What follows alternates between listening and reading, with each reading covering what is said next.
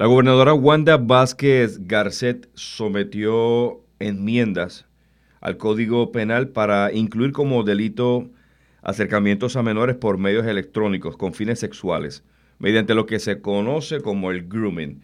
Voy a conversar para que nos pueda explicar en detalle las implicaciones que tiene esto y qué tipo de conducta es esta, la reacción a, a esta determinación de la gobernadora. Voy a conversar con la consejera licenciada Elian Martínez, quien nos va a dar la oportunidad de poder entender un poquito más la implicación que tiene esto. Bienvenida, Elian, a Guapa Radio. Saludos, buenas tardes. Consejera profesional licenciada. Explícanos un poco el término grooming. Pero realmente el grooming, ¿verdad? O acoso sexual a un menor. Este, ¿Esa, es la mejor, ¿Esa es la mejor traducción en inglés para esa conducta? El grooming. Sí, e, e, es, es un acoso sexual a menores. Ok. Eh, en sí, ¿verdad? Mucha gente tiene esta dificultad y piensan que es un acto sexual o que implica en sí mismo un acto sexual y no es así. El grooming es una estrategia, vamos a decir, o una serie de estrategias que abarcan un proceso, vamos a llamar de cortejo o de preparación, empleados por X persona, ¿verdad? Por X, en este caso un adulto o un agresor, para tratar de acercarse a un menor. Eh, ya sea para captar su atención, para lograr que él genere interés, seducirlo y poco a poco ir, eh, reduciendo sus inhibiciones para luego, ah, de esta manera, ¿verdad? ir incrementando las posibilidades de que cuando él le haga alguna solicitud o, algún acercamiento sexual, pues el menor acceda, ¿verdad? Porque ya se ha ganado su confianza o, o ya ha iniciado ese proceso, vamos a decir, de preparación. Y esto, esto por medio de plataformas digitales, artefactos digitales. Explícame cómo se manifiesta e, ese contacto, de qué edad a qué edad de menores estamos está impactando esta conducta. Bueno, hay menores de edad que ya desde la tiene edad de 9, 10, 11 años han sido víctimas eh, del grooming, ¿verdad? De este proceso que puede desembocar en, algún este crimen, eh, vamos a decir, concreto alguna violencia sexual concreta o la generación o producción de pornografía infantil, entre otros.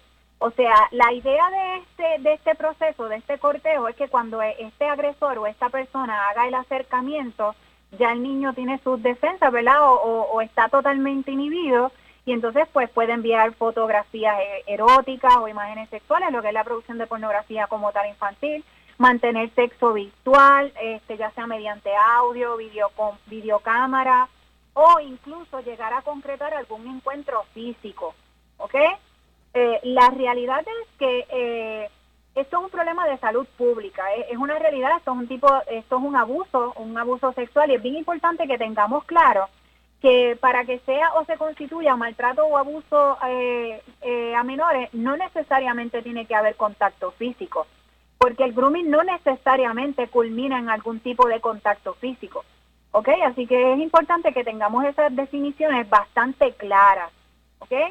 Este... Pero entonces, aclárame algo. Ah, si, si tiene que haber como intermediario un, artefacto ah, digital, sea un teléfono, eh, por medio de mensajería de texto, mensajería a través de las plataformas famosas. Incluso trascendió que esta famosa plataforma de videos TikTok es la que más se está utilizando por personas eh, ¿verdad? que están involucrados en el mundo de la pedofilia.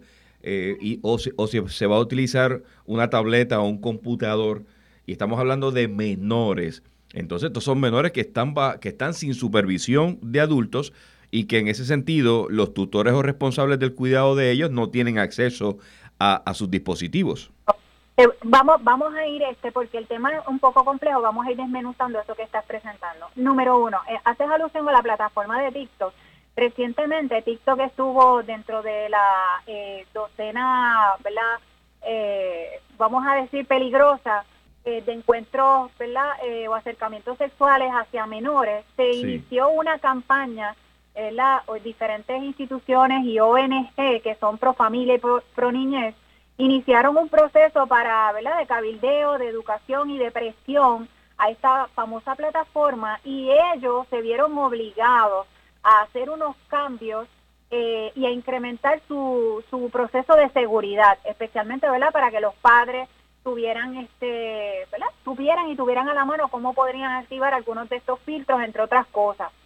Así que, ¿verdad? Mencionas TikTok y es importante que los papás sepan que muchas de estas plataformas y redes, este, cualquier persona tiene acceso a ellos y los medios tecnológicos, ¿verdad? Y telemáticos han sido de gran beneficio en algunas áreas, pero por otro lado también representan y han traído mucho riesgo, especialmente a los más vulnerables, en este caso que son los niños.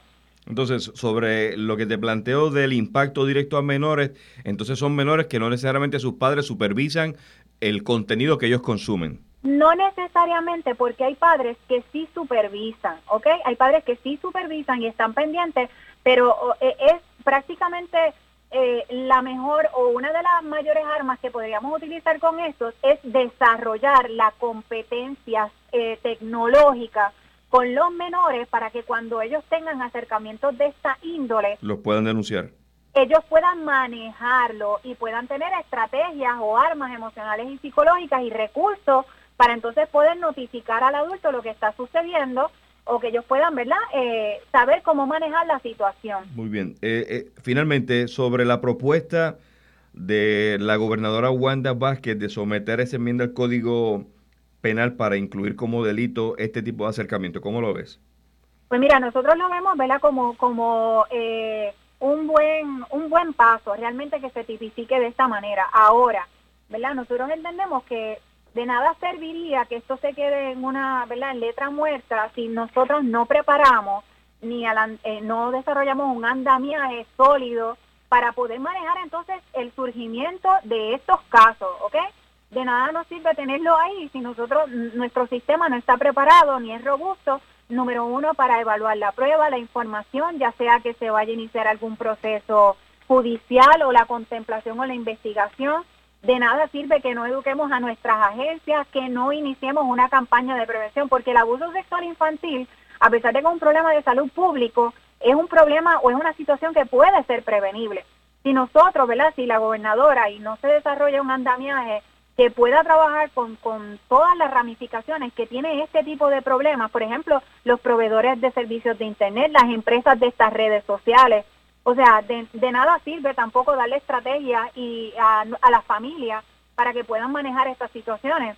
Este, y algo que quiero dejar también, este, ¿verdad? presentar como información muy importante, es que muchos de los estudios sobre victimización juvenil online Además de que han establecido, eh, vamos a decir, unas características principales de las víctimas de estos tipos de crímenes sexuales, la mayoría eh, eh, en las investigaciones refleja que la mayoría llegan a concretarse crímenes completos.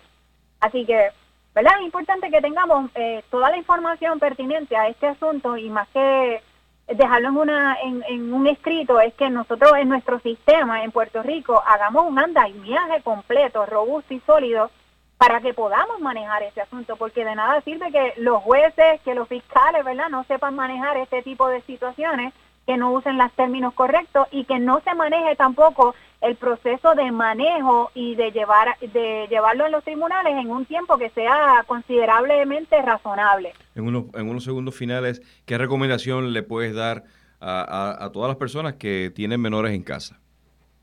número uno, además de que, ¿verdad? Tenemos que tener cuidado a qué edad nosotros le brindamos estos equipos electrónicos a nuestros hijos. Número dos, si vamos a darle los equipos electrónicos, nosotros los padres tenemos que hacer eh, un proceso de revisión a las redes, a las diferentes plataformas que nuestros niños acceden. Tenemos que generar comunicación con ellos y relación y hacerlos competentes tecnológicamente para que ellos puedan manejar y tengan la libertad de comentarnos a nosotros los padres cuando estén pasando por situaciones como sería el ciberacoso, ¿verdad? O, el grooming, entre, entre otros. Este, darle un equipo tecnológico a nuestros muchachos sin la debida orientación educación, realmente eh, estamos, estamos fallando y estamos dejando desprovistos a nuestros muchachos. Desarrollar medidas realmente que vayan dirigidas a fortalecer la familia. Entendemos que esta movida de la gobernadora, ¿verdad? Estamos de acuerdo, es un primer paso, pero debe de ser este debe de trabajarse de una manera completa e integral para el beneficio de la familia y de nuestros niños en el país. Gracias, Elian Martínez, consejera profesional licenciada, reaccionando a, las enmiendas que va a someter la gobernadora de Puerto Rico al Código Penal para que el comportamiento asociado al grooming sea penalizado. Muchas gracias por reaccionar aquí en Guapa Radio. Gracias a ustedes, buenas tardes. Desde la redacción para Guapa Radio, Rafael Ángel Pérez Colón.